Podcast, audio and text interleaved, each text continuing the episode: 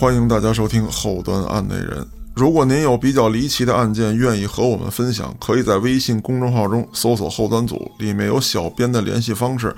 您也可以通过小编加入我们的微信群，与我们沟通互动。我是主播嘉哥。最近呢，许多网友和听众啊，点播了不少案子，一直想听我们讲讲。我这儿呢，其实一直压着没说，因为这些案子啊，大家实在是太耳熟能详了。甚至有些朋友几乎都能背下来了。我在这说呀，没什么大意义，聊不出什么新鲜东西。但是呢，咱们听众就是天，您想听呢，我在这就给大家简单念叨念叨。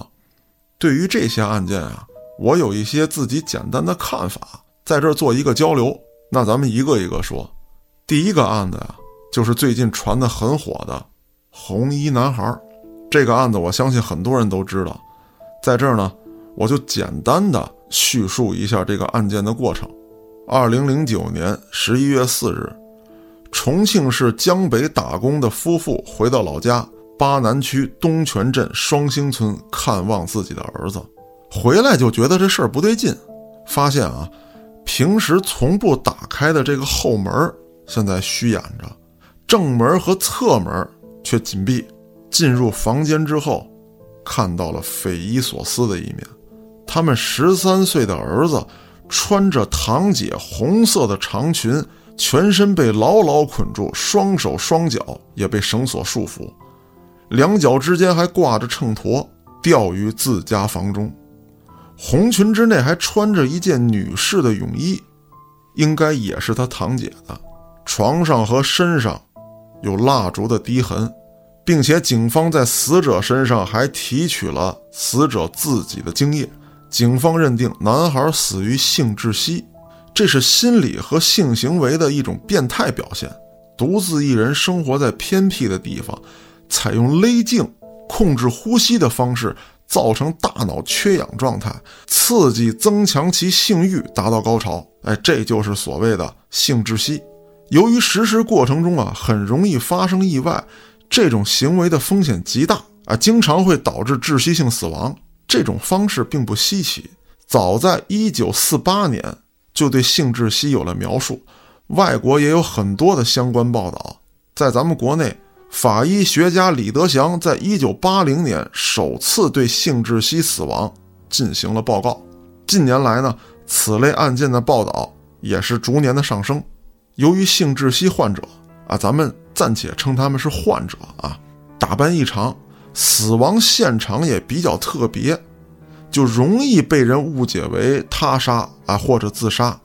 说白了，他们并不想死，他们只是通过窒息达到一种性高潮。那么出了事之后，大家会觉得，哎，他自杀了，自杀的比较诡异，或者说有些家属不相信这是自杀，怎么能有如此诡异的自杀呢？一定是有人害了我们家的人啊！这大概就是这个意思。同时呢。这种死亡方式，在保险、遗产继承等方面，会引起大量的法律纠纷。这种行为的成因很多，有生物学因素、心理因素、社会因素，还有行为因素。根据警方的调查发现啊，在现场有大量的光盘和读物，里面有很多的色情场景，而且在其家中的房梁上发现了不止一处的绳索悬挂的痕迹。也就是说啊，这个男孩很可能不止一次的尝试过这种快感。这起案件之所以在网上被疯传，主要有这么几个原因：第一啊，关于性窒息这个说法，很多人不了解，或者说呢，这样的案例在国内极为少见，并且这门学科啊，依旧还是在发展过程当中，并不成熟。科学理论其实就是这样。它是在不断的被质疑、不断的更新、不断的验证，慢慢的成熟、丰富起来，这很自然嘛。就像哥白尼当年提出日心说的时候，他也被烧死了，对不对？所以呢，大家对这样的事情产生质疑是很自然的，我也很理解大家的心态。但是，一些特别不靠谱的猜测，这我就接受不了了。特别是什么小鬼作祟呀，什么借命还魂啊，邪术害人，这些说法简直就是无稽之谈。主张这些说法的人一般会抓住以下几个特点：第一呢，就是穿红裙子上吊。按他们的说法啊，这是将阴魂打散，永不超生。而且孩子的死亡是十三岁零十三天，这纯属是放屁。十三是西方的不吉利数字，跟咱们中国一点关系都没有。中国民间跟十三有关的，就是一个十三点。骂人的话，啊，好像是上海那边说的，啊，咱们听众里头有上海人可以求证一下，十三点是不是你们家乡那边的骂人话？而且法医当时推测的死亡时间是在四十八小时之内。也就是说啊，有这么两天的矿量，根本不可能具体到哪号，并且我在总结这个案件的时候，查阅了大量的资料，没有显示这孩子的生日到底是哪天。那些网文的作者，您怎么知道的？十三岁零十三天呢？你查人家户口来着？你怎么那么大能耐呢？啊！再者说，咱们中国对于阴阳之说呀，要精确到时辰，而不是天数。所以说这个说法啊，就是无稽之谈，为了骗取眼球。更可笑的就是女士泳装代表的是水，那古代阴阳典籍里头有记录过女泳装这种东西吗？啊，那不就是现代人的联想吗？想要考证这些，您不如买本《易经》。你不是说这些东西是从《易经》里研究出来的吗？你看过《易经》吗？你买一本瞅瞅，这东西不是封建迷信啊，这是好书。啊，这本书里头到底记载没记载泳装代表水这事儿？你给我找出来，找出来之后我向你认错，好吧？那咱们接着往下说。第二种说法，说男孩无法给自己的手脚捆住。说实话，为了总结这个案子，为了打破这些谣言，我拿自己做过实验。我不但可以给自己手脚捆住，我还能解开，所以这个事儿并不稀奇啊，也没有什么可说的。只不过很多人少了这种探究精神，他们没有像我一样去做这种实验。再有就是额头的针眼儿这个问题啊，那我就得慢慢说了。性窒息啊，其实就是希望得到更大的刺激，目的并不是给自己勒死，你爽一下就没了，那以后怎么办啊？他是想反复的体验这种快感。就像自虐啊，用疼痛来取代这个，或者说增大这个性快感是一个道理。死去的这位男孩呢，性格内向，少与人交流，接触女性那就更少。十三岁这个年龄啊，十三岁正是性懵懂、性幻想得不到释放的年龄，越压抑反弹的就越厉害。用自虐等方式达到性满足，其实也可以理解。S.M. 大家都应该知道。是不是这个事情跟 S.M 还是有很多的相同之处的？那当然了，有人怀疑啊，一个山村的男孩怎么能接触到这些？我给大家做一个比较啊，我是一九八三年出生，就是在我上小学的时候，小学生之间就已经开始传阅黄色书籍，甚至说到一些同学家里看黄色录像带的经历，我也是有的。那个年代的北京，说实话啊，科技含量和传播能力还真不如二零零九年的一个小农村。再加上那个时代的社会风气比较严，对于色情这方面把守的那是非常死的。如此不利的条件之下，啊，依旧不能阻止小孩对性的猎奇和探索，那就更别提二零零九年了。额头的针眼儿和滴蜡这些行为啊。都与自残和性有关，好比说一些岛国动作片里面，大家也能看到这个滴蜡、鞭抽啊等等这些虐待的行为，这证明呢，他有一些人是有这样需求的，他希望在这些事件上面得到满足。当然了，你干这种事儿，那肯定就怕人闯进来。那别说，哎，这个性窒息，或者说这个穿上堂姐的衣服这种事儿，咱说不好听的。您打个飞机，也得把门锁上，也怕人看见，对不对？那为什么后门开了呢？那无非就是要给自己留一条逃跑的后路。我相信啊，小时候看过黄盘的人，或者说看过黄色录像带的人，都有这样的经历。迷信跟科学的区别就在于，迷信最可怕的地方，就是它无法证伪。我给大家举个例子啊，好比说我们蒙上眼睛。你如何证明你的身前有一团火？那也就是说，如果我能感觉到火的热量有灼烧感，那证明火是存在的，对吧？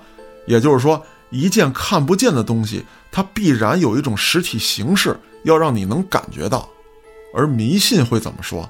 说我这儿有一团火，我想让它热，它就热；我想烧谁就烧谁。那你怎么证伪？你证明不到，这就没办法。他玩赖啊！咱们再举一个例子，上中学的时候，大家都应该看过那个试验，啊，就是真空管里面搁一个金属球，一个羽毛，为了证明是什么呢？重力加速度等于九点八，下降的速度与物体的重量无关。那我通过实验可以证明出这条结论来，这就是科学的证伪性。如果说证明不出来，那它就是错的。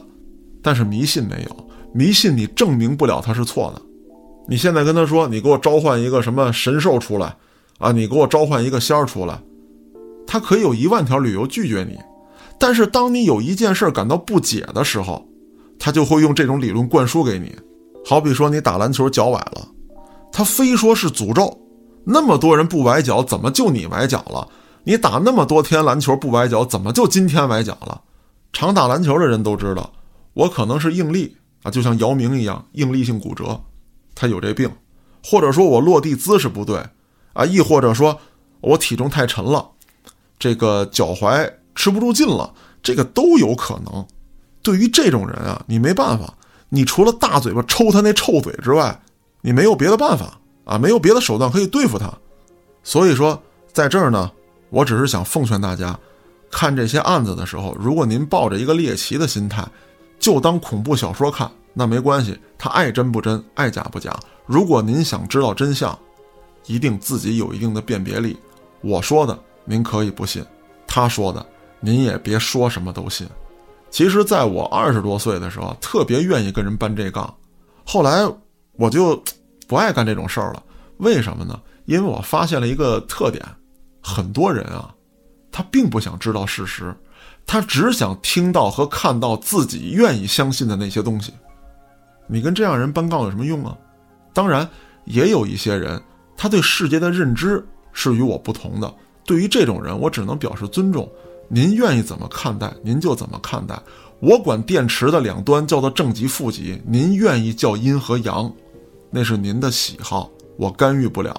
可是我在这还是劝大家，封建迷信的东西如果拿出来传扬的话，是要负法律责任的。希望这些人小心。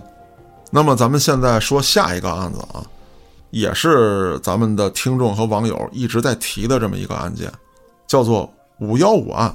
央视十二频道曾经对这个案子呢做过报道。事情发生在山东费县，二零一三年五月十五日这么一个早清，母亲呢给自己的儿子还有儿媳妇打电话，一直没人接。本来约好了来家吃饭啊，就这么一直等等了半天也没人来，这老妈妈就有点担心。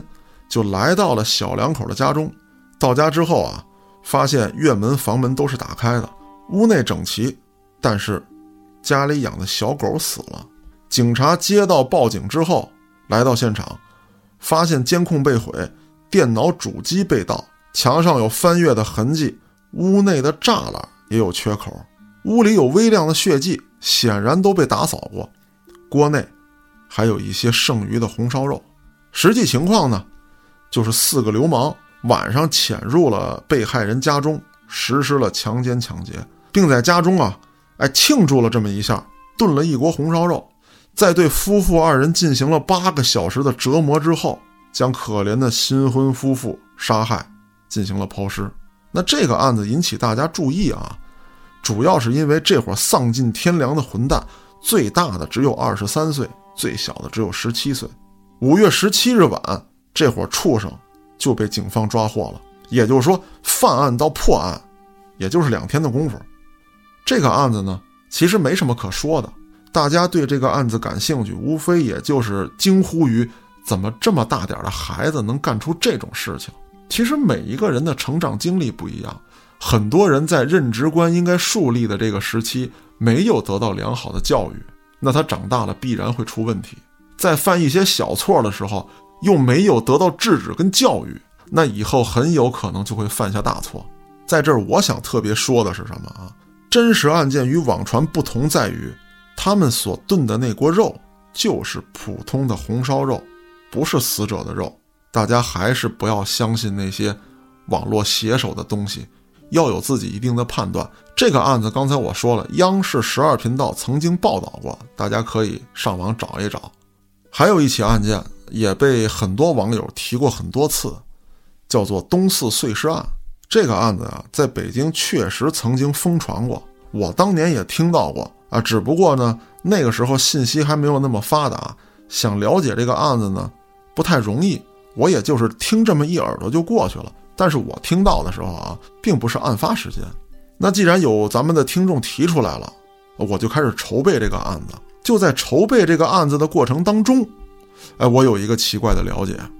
你点开这个搜索页面啊，你会发现啊，出现的是人民网的报道，但是人民网是一个党政时事网站，里面全是这个党政时事的内容。哎，咱们国家的呃这几年的几几大报告啊，包括这个习大大的讲话呀，都是这些东西。当时我就觉得不对劲，这样一个网站，它怎么会报道案件呢？这事儿本身就挺邪性啊。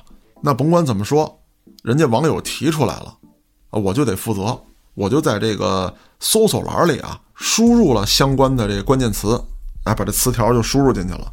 但是在站内根本就没有发现任何关于东四碎尸案的信息。后来呢，我又在网上查了大量的资料，基本上所有的介绍都来自微博和贴吧。同时呢，我还看了这个天网、一线、今日说法，哎，好多个这个法制栏目，也没有找到相关内容。当然了，这里不排除我粗心大意的可能性。如果有咱们的这个听众朋友找到了，可以告诉我啊，在哪个栏目啊，第几期，我回头好好看一看。也有很多的主播说过这个案子，基本上大同小异。我一直没说这个案子啊，第一呢，是因为这个案件没有可靠的来源；还有一个呀，就是这个案子的可讲性比较低。呃，一起普通的碎尸抛尸案，警方七十七个小时就破获了，犯罪分子的心理呢？也没有什么值得分析的因素，更谈不上高超的手段，哎，或者异于常人的心理素质。案件的侦破过程呢也非常顺畅。就算把它当做一个离奇的故事讲啊，我也会觉得我讲出来可能会比较尬，我自己都能给自己讲出尴尬症来。我呢跟网上这些呃很多的这个讲故事的大师比不了，人家能把一个老汉半夜上厕所掉茅坑的事儿。哎，都能讲的这个云里雾里、花里胡哨、声情并茂，配上音效，配上图片，抑扬顿挫的这么一说，弄得跟惊天大案似的。这方面我真佩服，我不行，没这水平。我呢，就只能踏踏实实的讲一些呀，内容上占点优势的案子。说到这儿啊，就不能不说这个网友呼声可以说是最高的案件，就是这个南大碎尸案和南医大碎尸案，这两个案子呀，我估计真的。网友们都能背下来了，我在这儿跟您废话呀，其实就是耽误功夫，就是有点内容想跟大家交流一下。我们后端组做案内人这个系列，并不是想用血腥暴力或者说一些残忍的案件来给您带来刺激，以此换取关注。这种刺激呢，我不但不提倡，而且极力反对。任何事情成瘾之后，都会有实施的冲动。我相信大多数听众啊，听一个案子过了瘾，猎奇了。就完了，但是呢，我也担心会有那么一小部分人，哎，由于长期的摄取这种内容，哎，导致他的犯罪的欲望或者变态的欲望越来越高。那这样的话，我觉得我真的是做了一件不利于社会的事情。虽然我没有什么特别大的社会责任感，但是我肯定不希望哪些事儿是因为我引起的，对吧？这是我出于私人感情，或者说我站在我的角度说的这么一句话。那当然了。上述的几个案件也都是咱们的网友特别喜欢、特别想听的。我呢，就做了一个简单的概述。还是那句话，听众就是天，您想听什么，我就尽量满足。那列举了几个案子呢，没有意思，咱们得分析分析这些案件。那分析的是什么呢？咱们刚才说了，这几个案子的共同特点啊，就是分尸碎尸。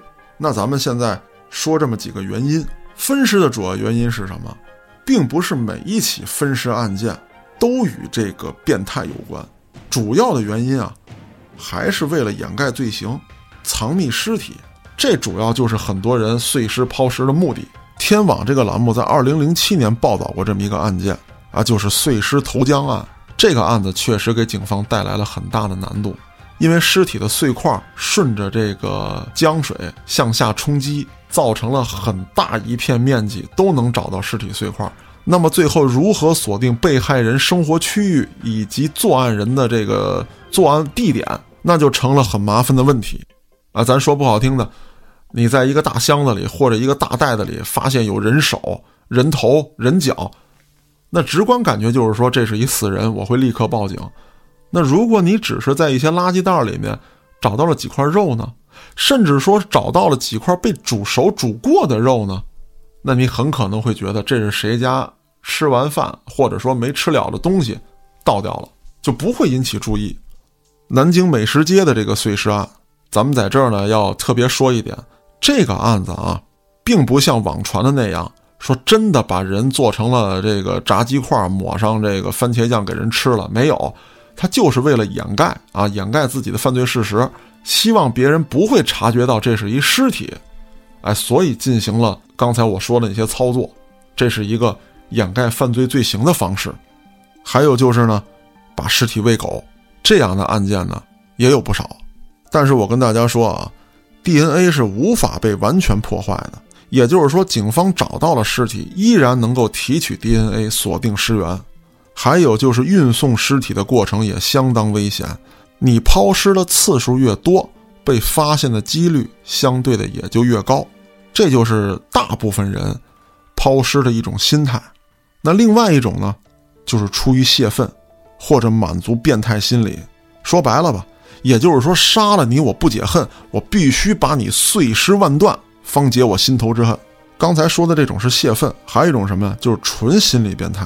切碎尸体能让我感觉到快感，甚至有些变态者在肢解尸体的时候采取了很高超的手段。也就是说呢，不是用什么斧子劈啊，拿锯锯，或者说咔我给你撅折了这种粗暴手段，不是，类似于这个庖丁解牛啊，或者说外科手术这种方式。很好的避开了骨骼和难以切割的部位，他们就像在处理一件艺术品一样，处理这个尸体，而且肢解之后啊，他们还要观察这个尸体是否处理的很完美，哎，切口很均匀，哎，胳膊是胳膊，腿是腿。还有一些变态者喜欢藏尸，或者把尸体的骨骼器官留下来，以便在没人可杀的时候，没有尸体可享受的时候。把这些曾经的战利品拿出来慰藉自己，吃尸体的案子，大家应该也听过一些。那最有名的呢，就是发生在日本的爱情汤事件。最值得一提的，就是这个恋尸癖。它跟我上述所说的那些情况又不太一样。我第一次接触跟恋尸癖相关的内容啊，是在很小的时候看过一部电影，禁片啊。恋尸癖并不一定针对的是人。它有可能也是动物，这类人一般会有一定的交流障碍，或者童年时期缺乏安全感。与活的生物沟通需要技巧，需要耐心，而且有一定的风险啊，例如宠物走失、爱人离去。但尸体不会，它会完全顺从恋尸者的摆布和安排。还有些恋尸癖更加恶心，他们喜欢尸体腐败的气味，还有尸体身上长出的蛆虫。这些人看到尸体身上的蛆虫生长的这个过程啊，他在心理上是处于一种上帝视角，认为尸体上的这种伪生态系统是自己创造出来的，自己如神一般可以摆布这些蛆虫，哎，或者说这部尸体就是一个世界，那这个蛆虫就是自己造的，我可以随意安排这个世界的变化。这个心态其实很好理解啊，我们玩鱼缸啊，微缩景观。制造了这么一个特别像大自然的环境，有山有水有树有鱼，喝杯茶，这么一欣赏，感觉自己跟神仙一般。这样的行为啊，是一种健康的修身养性的方式，但根源上都是对超脱的一种体验，或者说掌控微缩世界的一种快感。所有这些碎尸、抛尸以及实尸的案件当中啊，有这么一起。引起了我的特别关注。本身这个案子谈不上离奇，但是呢，可以用传奇色彩来形容它。这个案件的主犯和其帮凶一条大黄狗，曾经出演过著名导演谢晋的影片，还在剧中跟斯琴高娃搭过戏。当年导演谢晋拍摄《老人与狗》，那听到这个名字，大家都能想到，那主角除了老人就是狗啊。老人是谢天扮演的，那找这狗可就犯了难了，必须是农村的土狗，还得通人性，看上去吧还不能太精神利索，甚至说这狗吧还有点那个忧郁彷徨的这感觉，才符合戏中的年代背景。通过向媒体和全社会的征集，经过层层筛选，最终选定宁夏自治区林科所的停薪留职人员程鹏所养的狗。而且这个程鹏也作为替身参与到了影片的拍摄，但万万没想到，这条狗居然是一条吃人的恶犬，而狗的主人程鹏更是杀害过六人，并对死者进行分尸，还把尸体喂给狗的恶魔。我们在前几期节目里讲过，杀人犯大多是在幼年时期家庭不好，或者说家庭本身存在问题，例如离异、家暴。父母有恶习，或者说年幼时缺少关爱，程鹏的家庭对他影响也很大。但不同的是，他的家境很好，父亲是高官，母亲是位知识女性，从小就给这个程鹏宠出了一身的坏毛病。后来上中学的时候，他因为打老师被开除，混迹于社会。二十岁因盗窃入狱，作为高官的父亲并没有保他。出狱之后，他在心中就无比怨恨家庭。哎，你那么大官，你凭什么就不管我？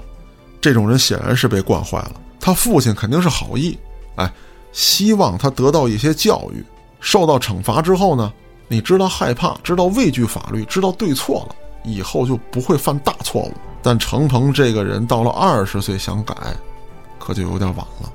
而且他父亲也不是完全不管他，出狱之后，他依旧是利用自己的人脉关系，为程鹏安排了工作。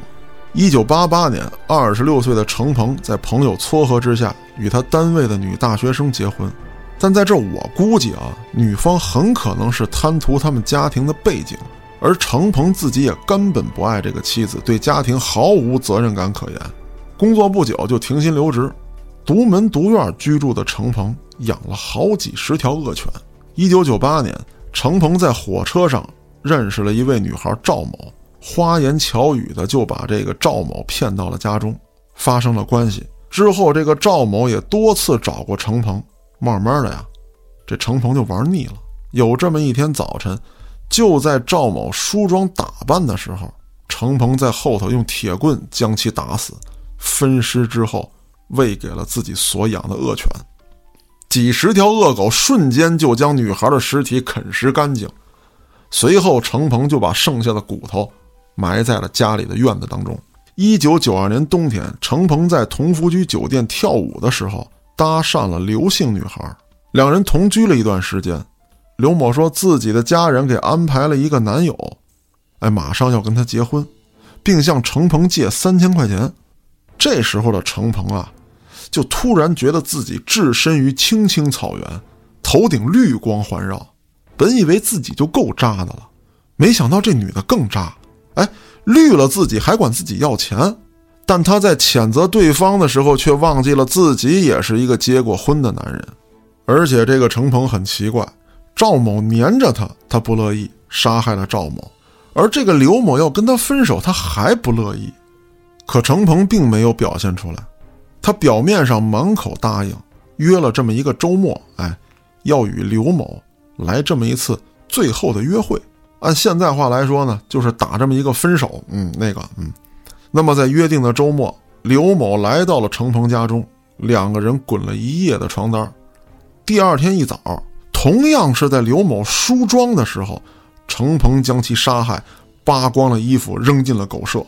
一九九四年，他又与同在林科院工作的已婚女性于某勾搭成奸。两个人厮混了一段时间之后，于某告诉程鹏。自己怀孕了，是他的孩子，而且这个于某还想把孩子生下来，程鹏肯定是不能答应的。于是他故技重施，在于某梳妆的时候将其杀害，同样的扒光了衣服扔到了狗舍。除了这三名女性之外，程鹏还杀害了两名出租车司机和一个自己的生意合作伙伴。六人当中有五人是在程鹏家中被杀害，并且程鹏将他们的尸体喂了自己所养的恶犬。他的生意伙伴张某的 BP 机也被自己占为己有。此时的程鹏连杀六人，已经是狂妄无比。一九九四年十二月，张某的 PP 机响了，程鹏不但回了电话，还自报家门，说张某向自己借钱南下广东进货，把 PP 机压在了自己这儿。张某已经失踪了一段时间，警方一直怀疑他已经遭到不测。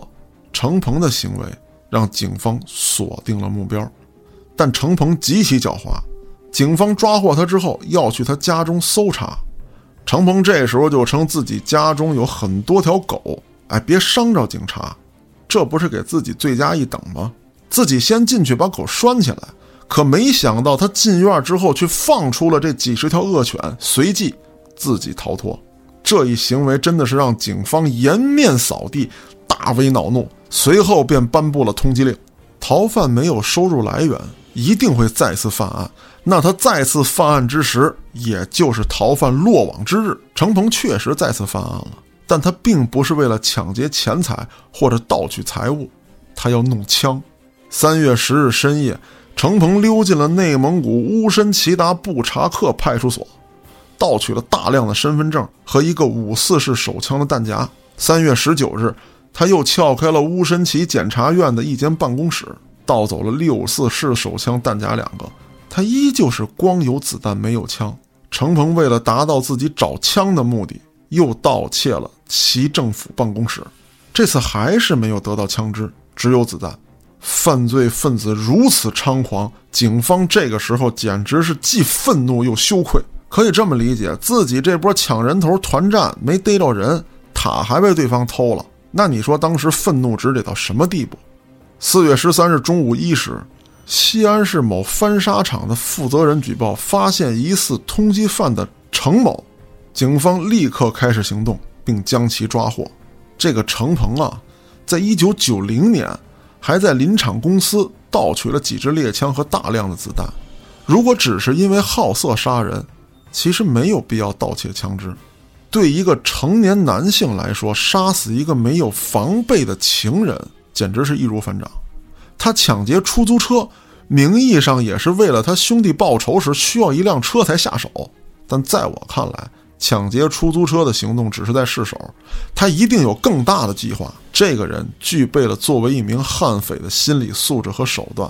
后来他又有了枪支，可以说，要不是因为好色耽误了他，他很可能犯下了重大的抢劫案。这种狂徒，连金库都敢抢。而且他在被通缉的时候，首要目标也是想获得枪支。我猜测他已经做好了跟警方殊死一搏的准备。不过恶人终究不会得逞。这个案子也有几个细节值得分析。首先呢，他应该不是恋尸癖啊，或者分尸是为了泄愤，只是单纯的为了隐藏尸体为目的，将尸体投喂给恶狗。省去了很多处理过程，然后把一些残渣和尸骨埋在院里。再有一个引起我注意的，就是他对女性下手的时候，都是在其梳妆打扮的时候。女性在化妆的时候要对着镜子，这时候下手啊，很容易被女性发现。按理说不是一个最保险的下手时机，但他每一次都选择女性梳妆的时候，我猜测应该是一种仪式感的表现。女性化完妆应该是最好看的，而我就要在你马上接近完美容颜的时候干掉你。这时候有一种毁灭的快感，大概那意思就是说，哎，你快画完了吧？你该美了吧？哎，你就差那么一点儿，我就给你毁了。这时候你应该感到沮丧，而我也通过你的沮丧获得了更高的快感。另一个重要细节，就是他的妻子。整个案件中，他的妻子似乎是个隐形人。我有几个猜测，大家可以在评论区跟我一起互动讨论一下。我感觉他的妻子一定知道他的所作所为，虽然他很少回家，但是这个程鹏与多名女性胡搞，作为一个原配妻子，能一点不知道吗？头发、不同的女性用品这些东西，程鹏都能处理的一点痕迹都没有。程鹏如此乱搞，难道就没觉得他妻子是个妨碍？那这种杀人不眨眼的魔鬼，怎么就能容忍这种妨碍存在呢？所以我猜测他的妻子一定知道了什么，但为了保命，一直装聋作哑，并且他妻子确实一直声称自己工作很忙，几乎不回这个家。对于这种魔鬼，真的是躲得越远越好。而程鹏也可能觉得多一事不如少一事，就没对妻子下手。毕竟，如果他妻子死了，那警方一定会询问他这个作为丈夫的人，这真的是给自己在找麻烦。当然了，以上只是我的分析和猜测，警方并没有认定程鹏的妻子有知情不报之罪。那么，以上就是今天我为大家梳理的案件。对于这些案件有什么想聊的，咱们评论区见。